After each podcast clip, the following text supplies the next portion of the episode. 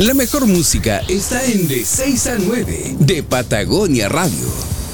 Son las 8 de la mañana, 4 minutos. Estamos en de 6 a 9 por Patagonia Radio. Ya eh, les comentaba al principio del programa que tenemos un eh, importante invitado está con nosotros vía telefónica el abogado Sergio Coronado, abogado que recordemos representaba a la familia de Viviana Heger, ¿no? que es esta contadora desaparecida, la cual obviamente hoy día ha vuelto este tema, eh, producto de bueno, la serie de Netflix, 42 días en la oscuridad, que es la serie más vista en Chile.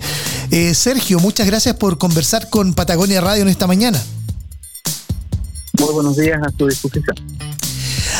Bueno, usted como abogado, usted vivió en primera persona el caso Heger, obviamente representando una de las partes. Primero que todo, ¿usted vio la serie 42 días en la oscuridad? Tuve la oportunidad de verla este fin de semana. Ya, y, la pregunta que viene inmediato, ¿qué le pareció? ¿Es una buena interpretación de los hechos vividos? Porque usted lo vivió en primera persona, ¿no? Bueno, a mí me correspondió intervenir en este caso a contar del año 2013 eh, hay que recordar que la, situación que lamentablemente vivió doña Viviana ocurrió entre los meses de junio, julio y agosto del 2010. Y la familia me solicitó intervenir en este caso como querellante y apoyando la parte investigativa a contar del año 2013. Ahora, respecto de la, de la serie, eh, por supuesto, como es un, un, ejercicio de, de, serie para televisión o una plataforma, eh, tiene aspectos que efectivamente se, apegan a la realidad, a lo que ocurrió, y otros aspectos que son netamente ficción.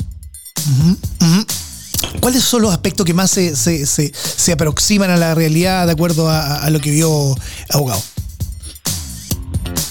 yo creo que hay algunos personajes con los que me correspondió interactuar que eh, se ajustan en cuanto a lo que se presentó en la serie a, lo que yo conocí, a lo que yo percibí. Yo creo que el personaje que aparece vinculado a doña Mónica Heger, la, hermana de Viviana y a su madre, se ajustan de manera bastante importante a lo que a mí me tocó ver en cuanto a lo que vivieron y especialmente a lo que sufrieron. Eso yo creo que está bien logrado. Eh, los hitos, desde el punto de vista de la investigación, yo creo que están respetados en la serie en cuanto a los primeros planteamientos, la forma en que se abordó la investigación, el hecho de que en algún momento de la de las diligencias que desarrolló la Fiscalía con la Policía de Investigaciones, eh, se llegó a la conclusión de que se trataba de un suicidio y posteriormente, eh, coincidiendo con nuestra intervención como creyentes, hay eh, avances desde el punto de vista de que a través de una exhumación se logra establecer que existe intervención del tercero y con posterioridad se genera la, llegada de información respecto a José Pérez lo cual desemboca o lleva a la Fiscalía a tomar decisiones tanto respecto a José Pérez como respecto de el señor Anguita. Mm.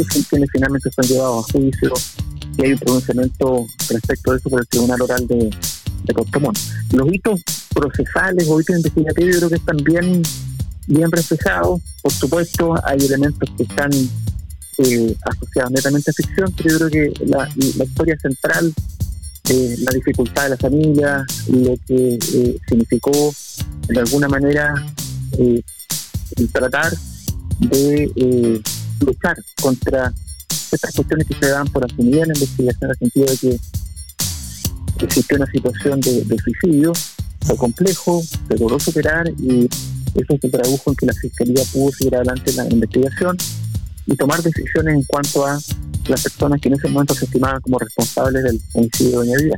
Mm. Estoy conversando con Sergio Coronado, abogado quien representó a la familia de Viviana Heger en el caso Heger, ¿no? Que recordemos eh, hoy día ha vuelto a ser un tema de conversación em, tras la exitosa serie 42 días en la oscuridad. Abogado, ¿usted se vio reflejado en alguno de los personajes?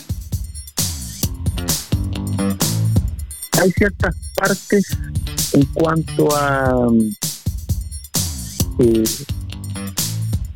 escenas muy específicas en las que interviene el, el, personaje que está asociado entiendo al, actor Pablo Macaya, Claro, que, es el abogado Víctor. Exactamente. Eh, que se ajustan mucho a lo ocurrido. ¿Como qué, por ejemplo? En el ámbito de, en el ámbito de la vida privada no tiene nada que ver con, mi persona, pero pero en la, en la intervención, en el caso, en lo que significó el, el vínculo con la familia, el, la interacción con la fiscalía, la policía, por supuesto hay elementos que están distorsionados y alterados, entendiendo que la idea es generar un producto atractivo desde el punto de vista de, una serie. Mm. Pero eh, hay ciertas situaciones eh, que se ajustan de manera bastante eh, real a lo que efectivamente ocurre. Y eso es así. hay una situación en el sentido de que desde que yo asumí el, caso de, de Viviana y, a partir de lo que fue el estudio, la revisión de los antecedentes, preguntarle distintos aspectos, que me permitieron llegar a una convicción y esa convicción traté de que se reflejara a lo largo de toda la investigación, que duró mucho tiempo, y tratar de ser lo más coherente en cuanto a lo que se hacía en relación a lo que se actuaba tanto a nivel de la investigación como lo que en su momento se efectuó ante tribunales. Eh, Sergio, eh, entiendo que esta serie se basó en una investigación periodística que hizo el, que hizo el periodista Rodrigo Fluxá. ¿Usted conversó con él en algún momento? Sí, él, me entrevistó. Ah, ya, ya. Y eh, justamente eso es lo que se ve plasmado entonces en la serie, ¿no? Hay algunas escenas y, como le digo, episodios se ajustan de manera muy real a lo que ocurrió. Eso es efectivo. Ahora bien, eh, volviendo un poquito al, a la historia y repasando lo que, lo que fue el caso Heger en sí, eh, ¿cómo lo ve ahora en perspectiva? Usted que fue el abogado de la familia de Viviana Heger, ¿cómo lo ve mirando ya pasados los años, no? Y, un poco lo que le ha permitido reflexionar en su calidad de abogado, como profesional, y, y cuánto lo marcó usted como persona también. Yo creo que el, tema de, que esta serie haya de alguna manera revivido este caso, eh, por supuesto que uno lo tiene que colocar desde ciertas perspectivas súper claras y categóricas. Lo primero, que evidentemente acá este caso está vinculado no a una ficción en términos absolutos, sino que hay, un drama familiar, hay una tragedia, lo que significa la muerte de una madre, eh, las circunstancias que lo que lamentablemente sufrió doña Viviana, a uno lo hacen ser absolutamente respetuoso de ese dolor que seguramente se mantiene todos los días para, para sus hijas y para su familia. Por lo tanto, trato siempre de ser, y hasta el día de hoy, ser muy cuidadoso respecto de, mis apreciaciones, mi opinión respecto al caso, porque entiendo y es absolutamente legítimo pensar que esto eh, de alguna manera significa eh, traer nuevamente de vuelta algunas cosas que, significan sufrimiento y dolor. Eso por una parte. Lo otro es que evidentemente en mi calidad de, interviniente en lo que es el sistema procesal penal, tener absolutamente despejado que el tribunal de Puerto en un juicio extenso en el que todos pudimos intervenir y presentar nuestros elementos de prueba, llegó una convicción. Y esa convicción fue que respecto de las dos personas acusadas, uno de ellos fue condenado por el delito de robo con homicidio, la otra persona se fue absuelto. Y si uno quiere ser coherente con lo que transmite, con lo que trata de hacer todos los días en su trabajo, eso significa que para todos los efectos, no solamente en el ámbito procesal, por supuesto técnico que uno lo puede señalar, sino que para todos los efectos sean equipos instantes. Mm. Por lo tanto, eh, debo ser también muy cuidadoso respecto de lo que pueda decir a nivel jurídico, a nivel de lo que fue la actuación la parte investigativa judicial, porque hay un pronunciamiento del tribunal, puede uno no compartirlo, o en el caso de la defensa compartirlo de manera cabal, pero hay que ser absolutamente respetuoso de las reglas del juego. Mm, mm existe una investigación extensa, existe una acusación, un juzgamiento, un procedimiento tribunal, y uno tiene que ser respetuoso de, lo que se ha decidido por los tribunales de nuestro país. Ahora, desde el punto de vista de lo que significa la experiencia de haber estado en un caso como este, por supuesto que uno saca lecciones, eh, uno siempre tiene que estar constantemente revisando cómo uno actúa, eh, tratar de mejorar la intervención de uno en, los distintos casos que le corresponde asumir mm. y, especialmente lo que uno espera es que eh, la parte investigativa que resultó cuestionada en este caso también saque lecciones de lo ocurrido. Eh, hay cosas que no pueden volver a ocurrir, espero que no hayan vuelto a ocurrir, y que eh, a uno lo lleva a efectivamente tener una mirada crítica respecto a algunas cosas, pero evidentemente, por supuesto, uno tiene que mirar estas cosas con perspectiva. Eh, es muy distinto haber estado ahí, haber estado en medio de la investigación, a posteriormente efectuar un análisis, eh, como le digo, de lo que se pudo hacer, lo que, lo que no se pudo eh, realizar o lo que efectivamente se realizó. Entonces, uno en este tipo de cosas tiene que ser muy prudente. Estoy conversando con el abogado Sergio Coronado, quien representó a la familia de Viviana Heger en el caso Heger.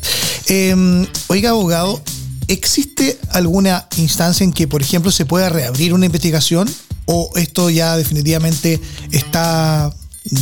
O sea, ¿puede ocurrir o no puede ocurrir? A ver, cuando una persona es investigada y es formalizada, en términos sencillos significa que lo llevan a una audiencia, le comunican que está siendo investigado por algún hecho asociado a un delito. Luego de que la fiscalía entiende que la investigación está agotada, comunica el cierre de la investigación. Okay. Y el cierre de la investigación no significa que la investigación llegue hasta ahí y que todos nos olvidamos de lo que pasó. No. El cierre de la investigación es un hito procesal que le permite a la fiscalía tomar algunos de los tres caminos que le ofrece el sistema, que son indicar que hay antecedentes para un sobreseimiento, es decir, que no hay antecedentes de ocurrencia de hecho o, de participación, es decir, una decisión que se basa en un estándar de convicción muy alto. Segundo, entender que no tienen suficientes antecedentes para seguir adelante y eso se traduce en términos técnicos en no perseverar, no seguir adelante. Y la tercera posibilidad es acusar, que es lo que se traduce en que la persona es llevada a juicio y es juzgada y existe el pronunciamiento. Cuando la fiscalía toma este tercer camino, que es el acusar y llevar a una persona oral, y esa persona es absuelta, no existe posibilidad de reabrir la causa por los mismos hechos. Ok, ok. O sea, tendría que haber un elemento nuevo, por ejemplo, o una prueba en algo nuevo, algo así. Tendría que tratarse de antecedentes que permitan entender que hay otra figura, otros hechos y otro delito que permita al sistema, específicamente a la Fiscalía de Tribunales, entender que no hay, y eso se lo, quiero eh, explicar de manera muy sencilla, cuando hay una sentencia, todos los, que intervenimos en, un proceso eh, civil o penal, cuando hay una sentencia, y esa sentencia se encuentra, lo decimos todos, firme ejecutoriada, hay cosas juzgadas. En definitiva es una decisión, es, un acuerdo procesal que le permite dar certeza al sistema, porque si no, imagínese... No, estaría todo siempre... todas las causas podrían permanentemente reabrirse, ¿no? Claro, claro. Cuando se han agotado los recursos, o cuando no se presentan los recursos y los plazos ya están, eh, en este caso, eh, extintos, esa sentencia goza de una de, de, una característica que es la cosa juzgada hay una cosa juzgada respecto a eso, y como lo dice su nombre, se entiende que el sistema ya se pronunció. Ya se pronunció. Respecto a esos hechos, respecto a ese delito. Por lo tanto, técnicamente, respecto a lo que usted me pregunta, no es que se reabra una causa, sino que puede generarse otra causa por otros hechos y otro delito. Pero esos hechos, los que fueron materia de juzgamiento y un pronunciamiento de absolución, no pueden ser objeto de un nuevo juzgamiento. Bien. Distinta la situación es respecto a la persona que es condenada. La persona que es condenada, respecto de ella, el sistema procesal penal chileno establece un mecanismo excepcionalísimo que se denomina el recurso de revisión. Ya. Incluso lo conoce la Corte Suprema y ni siquiera tiene plazo.